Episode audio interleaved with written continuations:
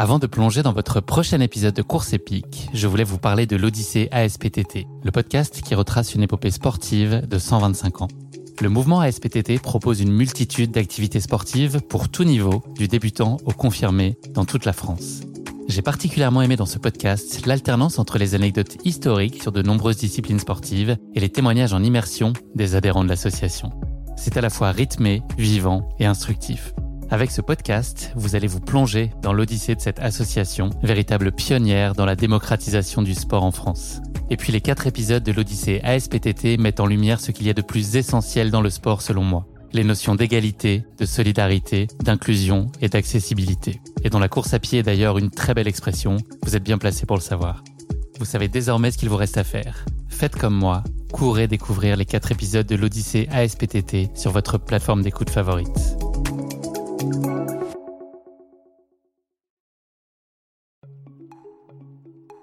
Salut, c'est Guillaume. Je vous propose de découvrir un extrait du prochain épisode de Course épique. Course épique, c'est chaque semaine un invité, une course, une histoire hors du commun. Je vous donne rendez-vous tous les mercredis pour découvrir un nouvel épisode et vivre une grande et belle histoire de course. Mais avant ça, place à un extrait de notre prochain épisode. J'ai jamais été euh, très fan euh, de euh, l'effort sportif en fait.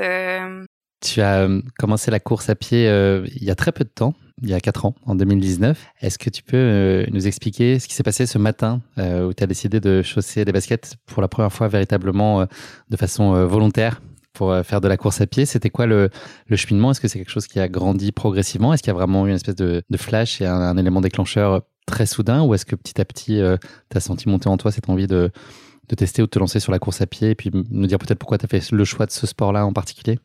Donc en 2019, ça faisait quelques mois que je faisais un régime parce que je pouvais vraiment plus me voir euh, dans un miroir parce que suite à mes études, j'ai pris énormément de poids. Sauf que c'était très compliqué euh, de me contraindre euh, dans la nutrition en fait parce que j'adore manger, j'adore passer euh, du moment à des moments à table, j'adore prendre des repas en famille, etc. Donc ben je m'étais mise à l'évidence qu'il fallait que je fasse du sport et que j'étais déjà un petit peu vieille quand même pour aller dans un club de danse enfin pour reprendre en tout cas l'activité euh, que je faisais avant c'était un peu c'était un peu compliqué parce que j'avais perdu énormément euh, notamment au niveau de la souplesse j'avais plus pratiqué pardon les mouvements depuis longtemps donc euh, enfin ça me paraissait impossible de revenir et de revenir au niveau auquel j'étais avant donc j'avais vite oublié cette idée et euh, ben, je voyais des gens courir en bas de chez moi. Donc, donc je me suis dit, j'ai des baskets, j'ai euh, un short et un t-shirt dans mon armoire. Euh, je vais essayer d'aller courir. Donc je suis allée courir. Euh, voilà, j'ai couru 500 mètres hein, et, et j'ai arrêté. Le souffle quoi. Et c'était en le faisant, tu sentais que c'était une contrainte, tu le faisais parce qu'il fallait, ou il y avait quand même une part de, de plaisir pressenti, en tout cas de, de trouver de la satisfaction et, peut-être même de la considération pour toi-même de te lancer, justement, de te reprendre en main en réenclenchant une dynamique sportive? Alors, je savais déjà avant de partir que je n'aimais pas la course à pied. Donc, euh, j'y allais, enfin, j'y allais pas euh, contrainte et forcée, forcément. Je savais que j'y allais pour moi. Donc, je m'étais mise en tête que je devais le faire et que je pouvais le faire surtout et que à partir de ce, jour-là, je lâcherai plus et que j'arriverai au bout de ce que j'ai envie d'arriver. Mais du coup, là, l'objectif était euh, faire régulièrement une activité euh, sportive pour euh, perdre du poids et maintenir ensuite mon poids et me sentir bien dans mon corps. Au bout de combien de temps tu as entrevu des premiers bénéfices? Est-ce que ça a été très rapide ou est-ce qu'il y a quand même une période un peu fastidieuse de mise en route et peut-être même de, doute ou déception, avoir le sentiment de ne pas y arriver comme tu l'espérais? Euh, Au bout de combien de temps tu as commencé à, trouver finalement des petites récompenses à cette démarche-là? Ben, je dirais que ça a mis quand même un certain temps euh, à ce que j'apprécie en tout cas euh, courir. Après, je me suis rendu compte euh, rapidement, je pense qu'au bout de euh, trois quatre semaines, euh, ben je me suis rendu compte que finalement on pouvait progresser vite au début en course à pied, en tout cas au niveau du souffle, au niveau de la longueur de course. Enfin, je voyais que chaque semaine j'arrivais à courir de plus en plus loin sur le parcours. J'allais toujours au même endroit et j'essayais à chaque fois d'aller à l'arbre suivant, à l'arbre suivant, puis à l'arbre suivant. La suite logique, en tout cas, celle qui a été la tienne dans, dans, la construction et puis dans cette avancée dans la course à pied, ça a été un moment le premier dossard.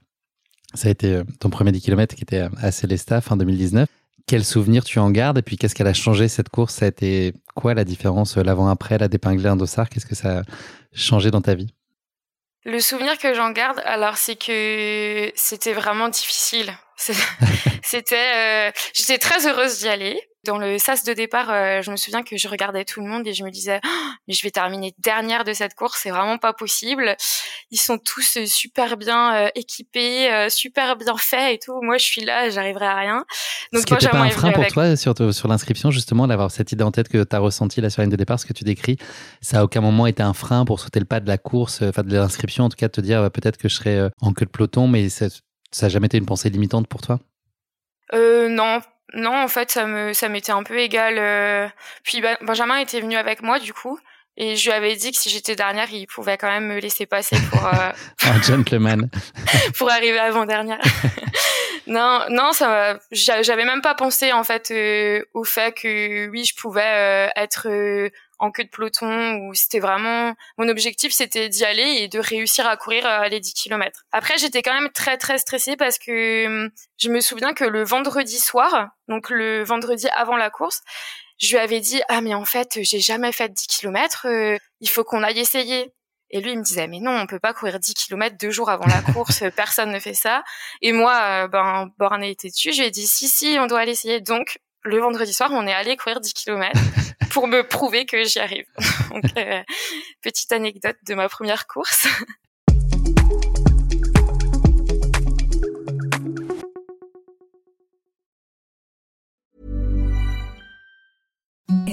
The softest sheets you've ever felt. Now imagine them getting even softer over time. That's what you'll feel with Bowl and Branch's organic cotton sheets. In a recent customer survey, 96% replied that Bowl and Branch sheets get softer with every wash. Start getting your best night's sleep in these sheets that get softer and softer for years to come. Try their sheets with a 30-night guarantee. Plus, get 15% off your first order at bowlandbranch.com. Code BUTTERY. Exclusions apply. See site for details.